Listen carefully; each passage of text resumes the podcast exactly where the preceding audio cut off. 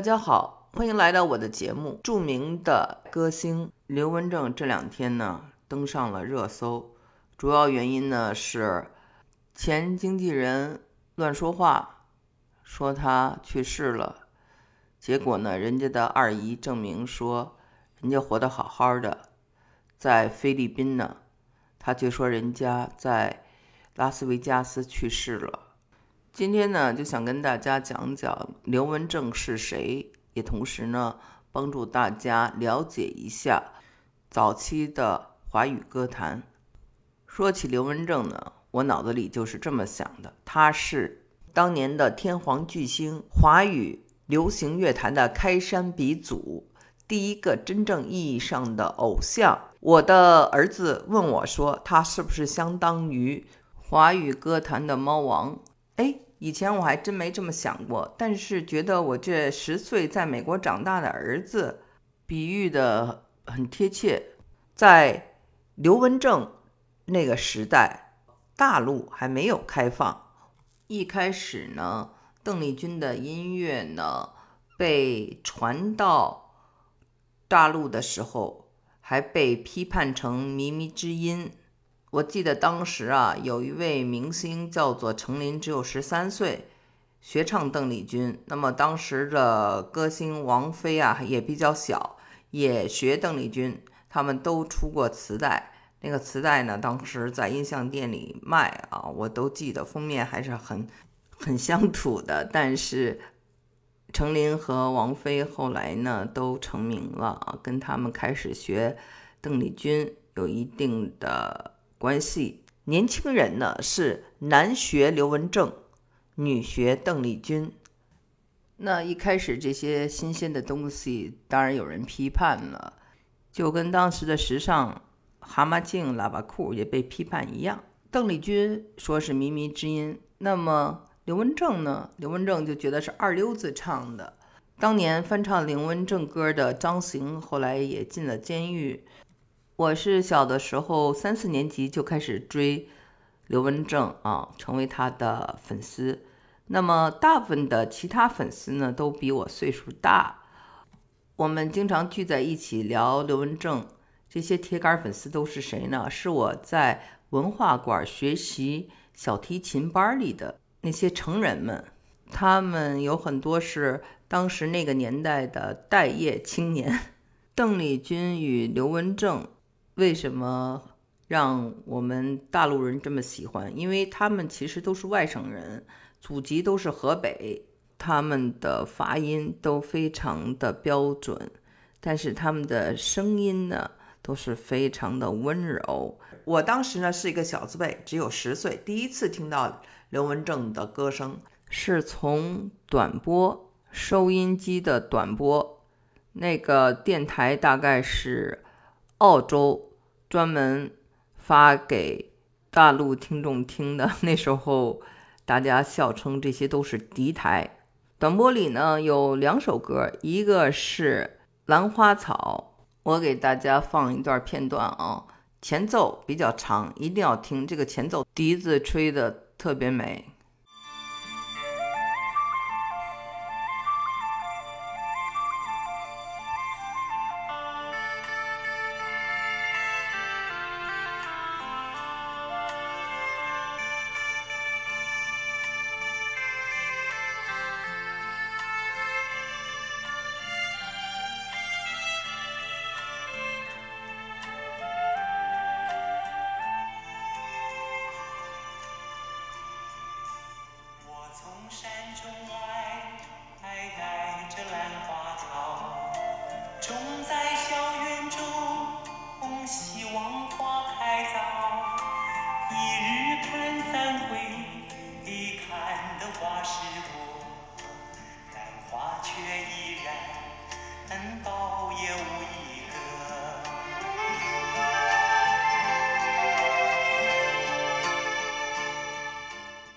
一个是告诉罗娜我爱她，这首歌呢应该是一首翻唱。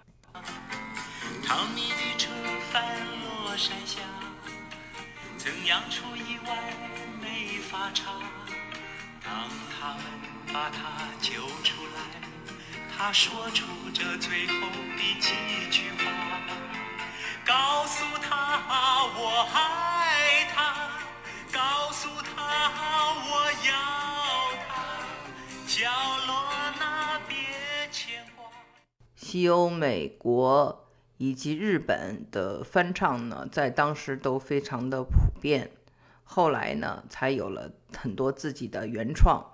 刘文正也带红了很多原唱，像刘家昌、罗大佑等等。刘家昌呢，可以说是刘文正的老师。他们俩合作的曲子《诺言》一炮打红。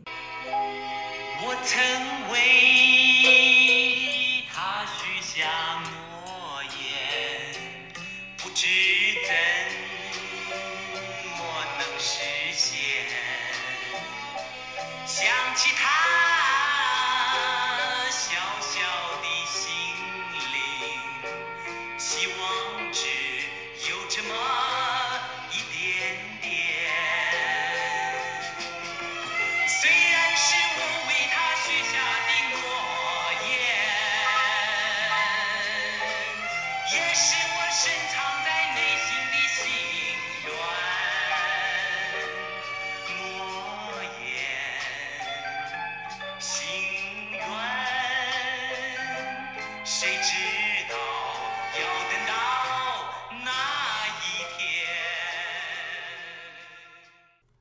刘文正和邓丽君呢，可以说是改革开放之前就进入了大陆，所以呢，他的影响是非常的深远的。刘文正这么多年呢，我都是他的铁粉，在脸谱上他很多的粉丝群里面，刘文正的声音啊，特别的有特点，一听就能听出来是他的声音，别人很难模仿像。他的声音有一种天生的磁性。我们看啊，费翔的声线特别的好，有一种歌剧的嗓音，但是呢，费翔的声音就没有刘文正的那种磁性、那种魅力，那个是天生来的。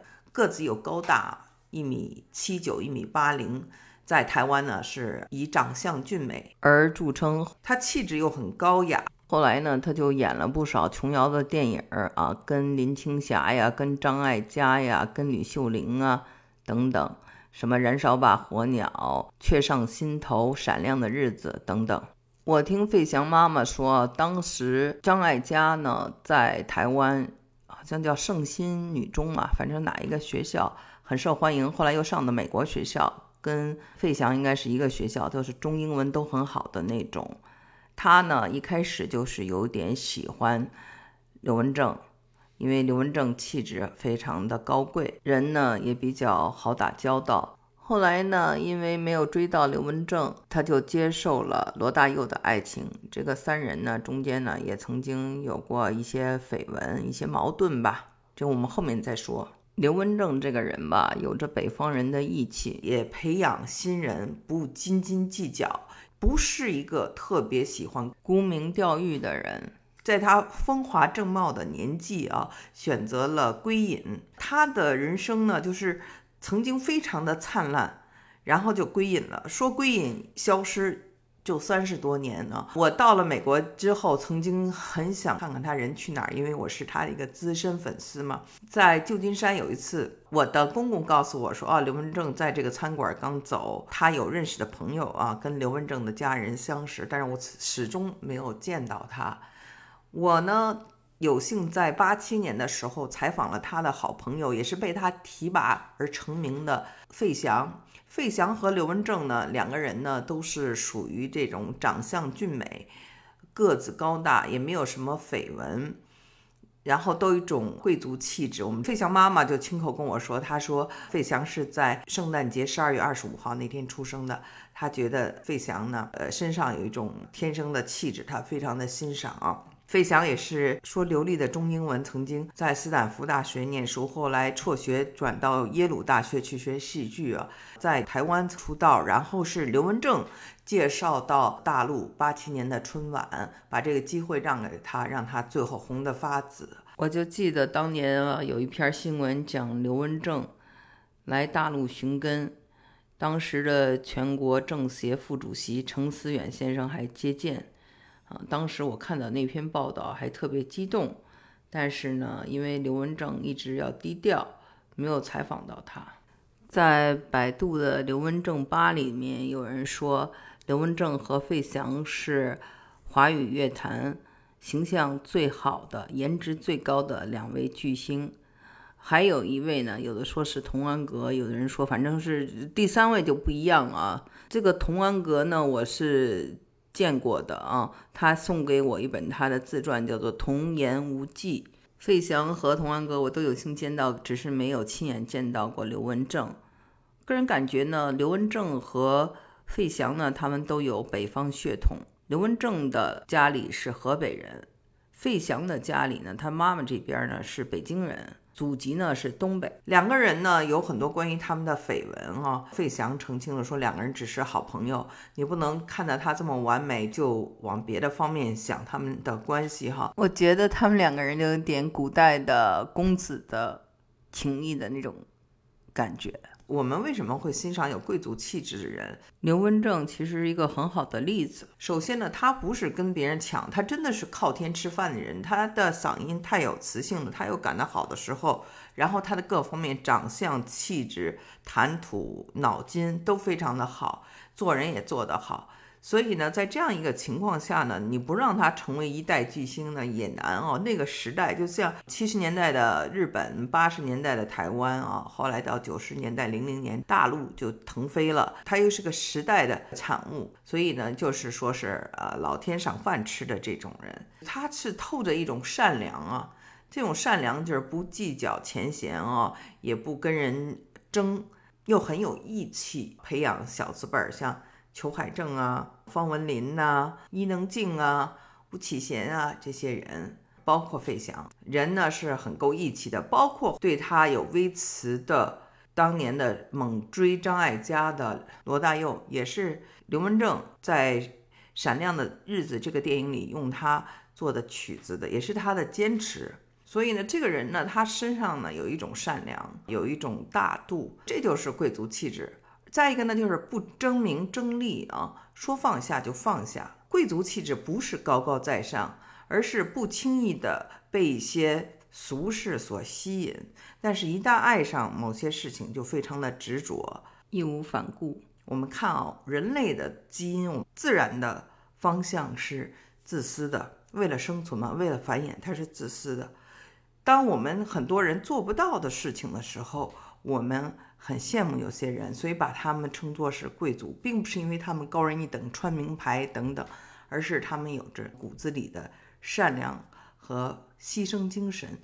那么刘文正呢，在那样一个非常复杂的环境中啊，他不愿意再待了，他是一股清流，所以呢，他就毅然放弃了名和利。那在我们那个年代，我父母的工资当年啊，在北京只有五十六块人民币一个人。一个卡带啊就要五块钱，而且是从香港那边呢拿到这边以后，他们复制，复制以后呢，那那个印的都非常的差，声音有粗有细，有的时候呢听半截还听不了了。当时是兰花草啊，三月里的小雨，迟到等等这些歌。后来的磁带如果买不起呢，就是就是站在街上啊，这个音像店的旁边就听，一听就听好几个小时，放了学作业忘了做了。冬天北京非常冷，下来站着几个小时，脚都麻了。这就是我呢最早的这个追星史啊，当时大概有小学四年级吧，十岁，就是现在我的小儿子的年纪。刘文正呢，他是北方人的长相，北方人的性格，北方人的身高，北方人的发音，同时呢，他呢既可以唱啊特别的温柔的曲子，又可以唱很快的曲子。很调皮的曲子，而且呢，英文歌也唱得非常好。这个声线呢，有很多变化的这么一个人。当时的北京呢，都充斥着非常粗犷的大老爷们儿的那种气息。那他的歌声呢，温婉如玉啊，就是我想象中的古代贵公子的模样。猫王，也许现在的美国人。对他已经不那么感冒了，但是猫王在美国流行乐坛是一个划时代的存在。同样，刘文正呢，虽然很多的年轻人根本就不熟悉了，我们知道啊，大陆的这种啊更迭是特别快的，简直是有时候五年就一个代了。十年不是一个代，是五年就是一个代。什么九零后、九五后、八零后、八五后都分得非常清楚啊，因为它的这个循环和它的这种因果呢，好像轮转的比较快。在美国呢，可能会什么事情啊会持续的长一点，不管是产品的寿命，还是一些演员的他的寿命都更长一些。所以呢，我想可能有些年轻人已经不知道谁是刘文正了。但是呢，就像猫王对美国的乐坛来说，刘文正对华语乐坛来说也是一个划时代的存在。他确实是影响了很多人，而且呢，确实呢，也是一个早期华语乐坛的开山鼻祖。台湾曾经辉煌过，是因为很多的大陆人呢，优秀的人才都聚集在了那里。然后呢，他在呃经济的腾飞，在七八十年代啊，给了他们很多的机遇。现在呢，可能台湾没有那么多的优秀人才了。为什么呢？很多优秀人才要么就去大陆了，要么来美国了，所以他的人才流失呢是非常严重的。再一个呢，呃，这个台湾曾经的四小龙，现在的经济呢也非常的一般了，所以台湾艺人呢对大陆就没有像当年刘文正和邓丽君那样的影响力了，以后也很难有了。不过我真的非常好奇，像如今网络自媒体这么发达的一个时代，我们的。华人在世界各地都有，为什么网上就没有一张刘文正的近照呢？他怎么可以把自己保护的这么好？当然，我们知道天蝎座的人是有一种神秘主义的，像我呢，本人就是天蝎座，但是这还是不可思议。有一个朋友呢，有一个大胆的假设，他跟我说，会不会刘文正在九十年代就去世了？那么在去世之前呢，跟周围几个比较亲近的人就讲说啊，如果问到他啊，就说在哪儿刚吃饭见到他，或者说在哪儿哪儿刚看到过他，大家就统一了口径，这样的话不让歌迷太伤心。但是呢，我是觉得这个虽然有一定道理，因为我们看每一次啊，大家出来辟谣都是说啊，是他家人讲话了，或者谁谁。跟他见过了，但是没有图片。可是我还是在想，嗯，那难道费翔也是其中一个比较亲近的人吗？因为费翔亲自讲过，他刚见到刘文正怎么样怎么样，看到了他，然后跟他聊天怎么样。所以我呢对此呢持保留的态度。我认为刘文正还活在人间。那你们对这个朋友的理论怎么看呢？他说，他认为这是一个合理的推断，否则不可能网上一张照片都没有。那在节目的最后呢，我想放一首我非常喜爱的刘文正唱的、罗大佑作词作曲的歌曲，叫做《情奔》。因为以前啊，像什么乡间的小路啊、外婆的澎湖湾呀、三月里的小雨啊，这些大家都非常熟悉了。我呢比较喜欢的很多首歌呢，可能没有那么有名，这是其中一首啊，希望大家喜欢，因为我曾经写过一部小说，就是以这首歌名命名的。